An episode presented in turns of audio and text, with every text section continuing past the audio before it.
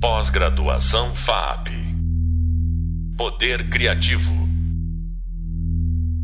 Olá, eu sou Regiane Cantoni, professora da disciplina Interatividade e Narrativas Imersivas e, neste podcast, vamos conversar sobre ideias relacionadas ao vídeo, interfaces ápticas, imagens para tocar com as mãos.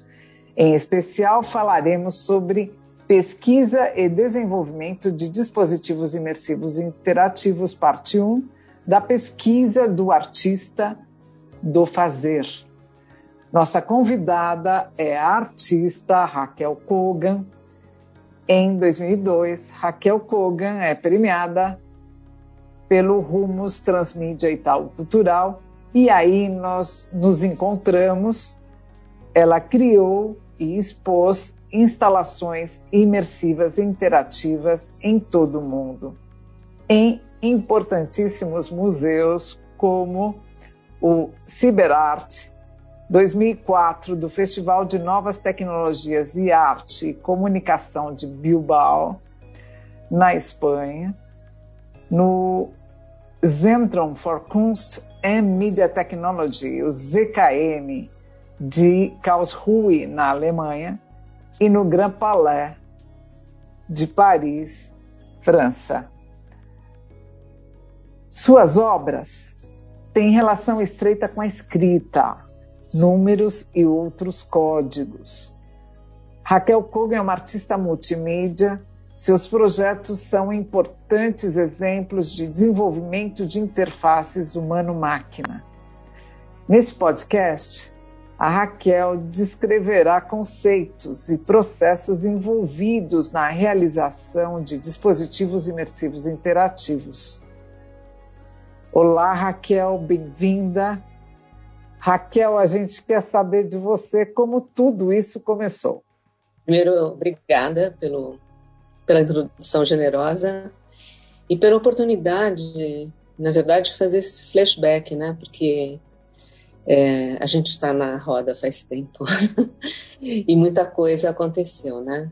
Eu vou falar um pouquinho da minha formação porque eu acho que o DNA tava, esteve sempre presente, né? Eu fiz arquitetura, trabalhei com design, mas o meu trabalho de graduação já foi um pensamento voltado à computação. Mas como eu não tinha naquela época dinossáurica, é, acesso a computadores, ele foi executado numa HP emprestada que suportava algumas pequenas fórmulas matemáticas. E aí eu desenvolvi essa tese. Foi bem arrojado para a época, quase loucura. O meu orientador não leu, mas uh, a sementinha já estava lá. Isso foi há muito tempo. Mas uh, então eu... é assim que o computador entra na tua vida? É, é, a... é, é ele não entra porque, na verdade, eu não tinha acesso a um computador naquela época. Nós estamos falando dos anos, fim dos anos 70, né? E na verdade eu não tive um incentivo suficiente para continuar, né? Já que o meu orientador nem leu. e mas continuando, eu eu tive um escritório de arquitetura, de design, comunicação visual, que se falava na época, etc. Mas por volta de, dos anos 90, eu voltei a ter um desejo de pintar. E comecei a pintar, fazer gravura.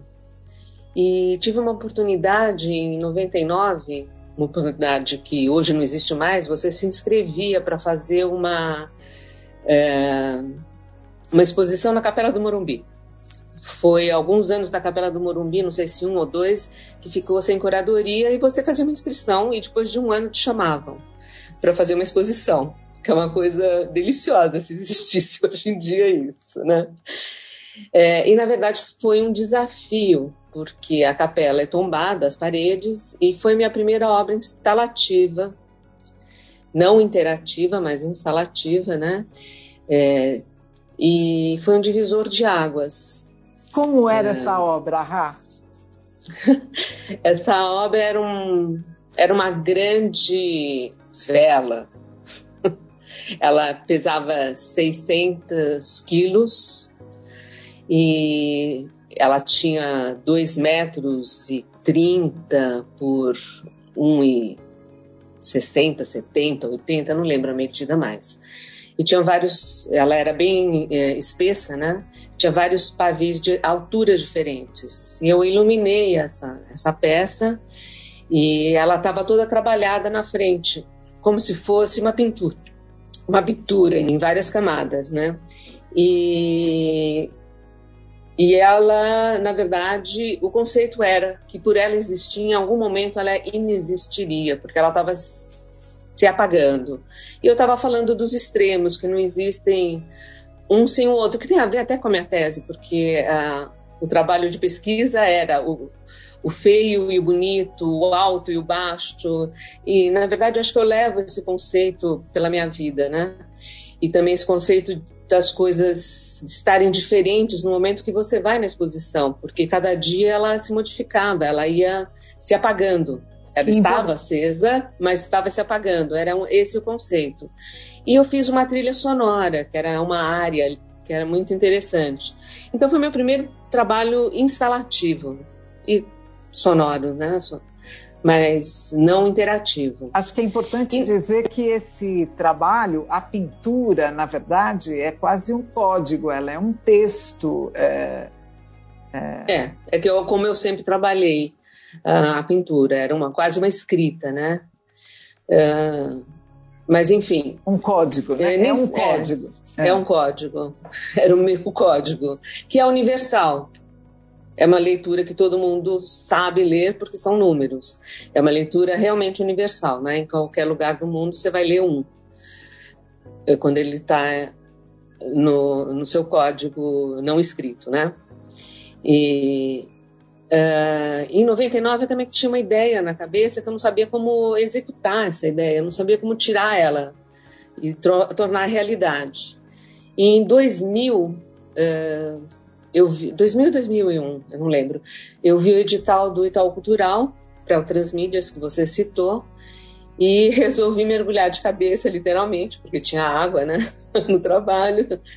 E a exigência do edital era que a obra fosse em mídias digitais, que eu nunca tinha trabalhado, é, nunca tinha feito nada nessa área, apesar da HP emprestada. E, mas eu aceitei o desafio.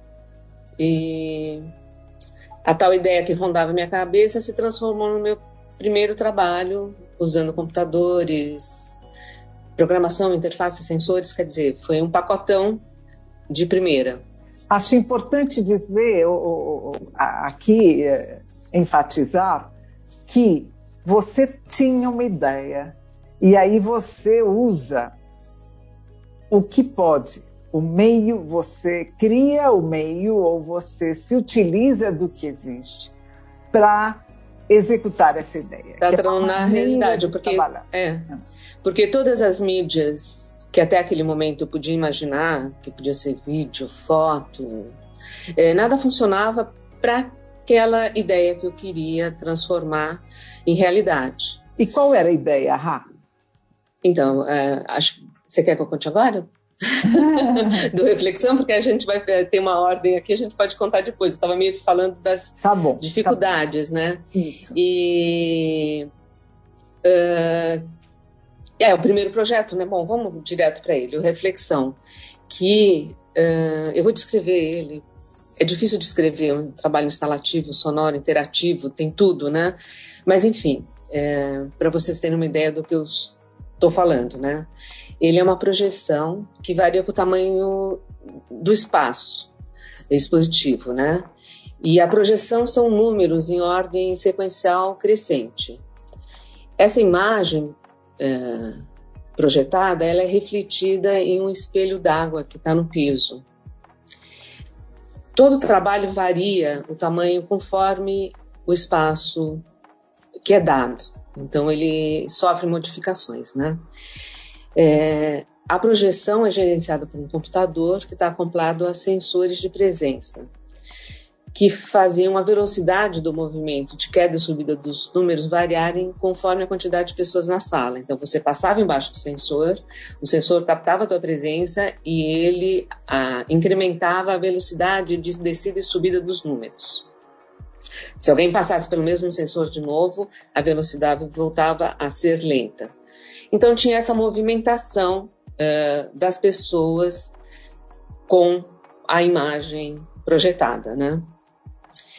É, então ele criava esse movimento contínuo, que não era nunca repetido, com o reflexo do posto e do seu oposto na água, né? Então, é, na é, verdade, é um ambiente que tem muitos feedbacks, se a gente pensar. Muitos, o primeiro é. feedback é. é dessa parede de códigos, que são que tem até a ver com a tua pintura, né, como uma sequência de trabalhos. É, Aí este, isso, esse feedback acontece até porque tem um poço de água na frente da parede que a multiplica, certo? A multiplica e a faz muito. Quer dizer, se você tem dois metros de altura, a tua profundidade da água é dois metros. Então você parece que você está numa coisa muito profunda. A sala é toda escura, o, a água uh, também está num, num espaço escuro, então ela serve como um espelho, né? é, sem emendas, né? Que é, um, é, um, é uma coisa que era então, importante. Esse é um dos feedbacks. O outro é o feedback do espaço, com uma obra site específica, que se adapta a todos os ambientes, a todos os lugares que ela. Inclusive, você tem algumas versões dele, né? Mas, é, então, é, é, é, na verdade, assim, esse é outro feedback, que é o feedback do espaço, mas você ainda tem o feedback do tempo e do, é, do visitante, que é, na verdade, esse trabalho foi realizado quando? Então, ele foi. uma das normas do edital era que ele estivesse pronto em 2001, mas ele foi só. Teve algumas modificações internas no então, Cultural naquela época, a exposição só aconteceu em 2003. Mas aí eu estava falando um pouquinho disso. Então, ele é uma reflexão da reflexão, ele reflete a imagem, reflete os outros e é você mesmo. Ele integra o olhar externo, essa coisa que você está falando. Tem, tinha várias né, características. É, e essas características acho que permanecem até hoje nos meus trabalhos, de alguma maneira. Né? Então, são elementos que agem uns sobre os outros, sobre o próprio espectador quando a, a presença dele é projetada, na, nesse caso na parede, então ele eh, o trabalho desaparecia, era colocado eh, no seu lugar a sombra projetada, né? Eh, no trabalho, então tinham buracos nele, negros, na projeção, e ao mesmo tempo o trabalho era deslocado para as costas do interator ou para frente do interator, como ele estivesse, e ele carregava pelo espaço esse trabalho. Isso foi uma das coisas que eu não sabia que ia acontecer, mas que aconteceram. Então, é, ele criou vários pontos de vistas, vazios expostos, né, umas coisas, e criou uma rede de relações. É, na sequência, eu vou contar porque isso é importante mais para frente, tá? Agora, os desafios enfrentados Primeiro, estamos falando de 2001, gente. Faz mais de 20, né? E é, meu primeiro trabalho nessas mídias, né? nessa mídia. E estava envolvido programação, interface, sensores, quer dizer, coisas que eu nunca tinha mexido na. nem mexido, nem conhecia o ambiente artístico, né? Conheci a Regiane foi uma das pessoas, primeiras pessoas que eu conheci. E então foi muito difícil de conseguir pessoas naquela época que entendessem o que você estava querendo. A programação era uma coisa mais fácil, né? A interface, é, que muitas vezes são adaptações ou mesmo trabalhos começados do zero que a gente faz, foi muito mais complicado. E a história é engraçada. É, no caso do Reflexão, a interface escolhida foi um manche de games de oito comandos. Então todo mundo me perguntava, por que oito sensores? E depois esse trabalho se transformou numa mesa digital. Eu falei, por que oito botões? E simplesmente porque o manche existente na época, no máximo tinha oito comandos. Então é uma coisa que parece um pensamento oito infinito, não tem nada a ver, porque na verdade era o que tinha disponível. E a pessoa que me fez, ele colocou numa caixa lacrada que se eu abrisse o trabalho se autodestruía. Então você imagina como era o fazer compartilhado. eu levei esse trabalho para Bilbao morrendo de medo da alfândega, porque eu não podia. O cara ia pegar uma caixa fechada e falar assim: abre. Eu falei assim: não posso. Ele falou assim, por quê? Porque vai se autodestruir. Cara, ele vai sacar uma bomba. Morrendo de medo, fui me escondendo, assim, pra ninguém ver que eu tava entrando com aquilo. Talvez hoje Bom, enfim, você não passasse, né, com isso. Com certeza. Não, isso foi em 2000, em Bilbao, acho que foi 2005, 2004, não lembro, mas foram, é, enfim é, coisas, né? E aí é, você me pergunta também que a gente precisa inventar. A gente está, enfim, inventando o tempo todo e se reinventando. Primeiro, os trabalhos saem daqui, são invenções, né? E alguns são reinventados também, como as interfaces, como a programação, como tudo. A gente vai meio que inventando e reinventando, né?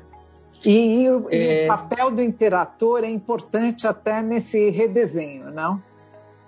Não, então, isso que eu, eu, eu vou contar é, um pouquinho mais adiante a historinha do Reflexão, que tem muita importância, né?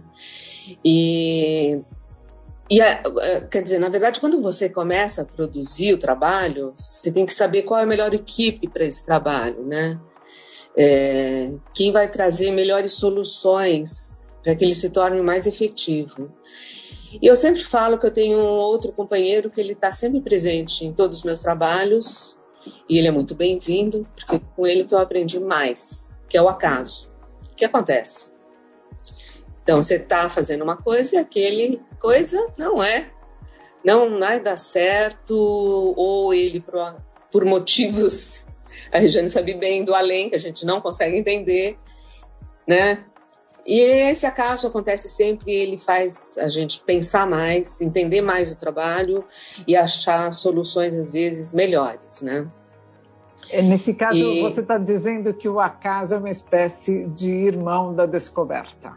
Ele é. Porque você pode pensar tudo, tentar driblar todos os problemas que vão vir a acontecer. Não existe isso, entendeu? Porque também está na mão de várias pessoas executando. Essas coisas têm que se juntar todas. Aí você tem que implementar ele no espaço. Nossa, esse é o momento que mais acasos acontecem. E, enfim. Até porque é, tem é limite de tempo e de verba, né? Nós não operamos. Além disso, além do próprio espaço, né? Problemas de cabo, de distância, tem várias coisas. Né? Não dá nem para enumerar, mas é o acaso que te faz aprender mais, né? Uh, o erro e o acaso são interessantes. Mas eu ia contar a história do Reflexão, que me levou a uma transformação na minha carreira, né? Porque foi meu primeiro trabalho, mídias digitais, e dali em diante a chavinha mudou. E, e é incrível a gente terminar aqui, porque nós vamos começar essa conversa no próximo podcast. Raquel, muito obrigada por compartilhar sua pesquisa e vasta experiência nesse podcast conosco. Este foi o podcast sobre pesquisa e desenvolvimento de dispositivos imersivos e interativos, parte 1. Ouvimos exemplos de criação e de implementação de projetos realizados na intersecção arte, ciência e tecnologia e eh, este tema e outros experimentos pioneiros você poderá aprofundar no Hub Leitura de nossa disciplina. No próximo podcast, vamos continuar falando sobre pesquisa e desenvolvimento de dispositivos imersivos e interativos, parte 2, com nossa convidada Raquel Kogan, e vamos explorar como a interação arte-computador transformou o modo de operar e o conhecimento dessa área. Até breve. Pós-graduação FAP Poder Criativo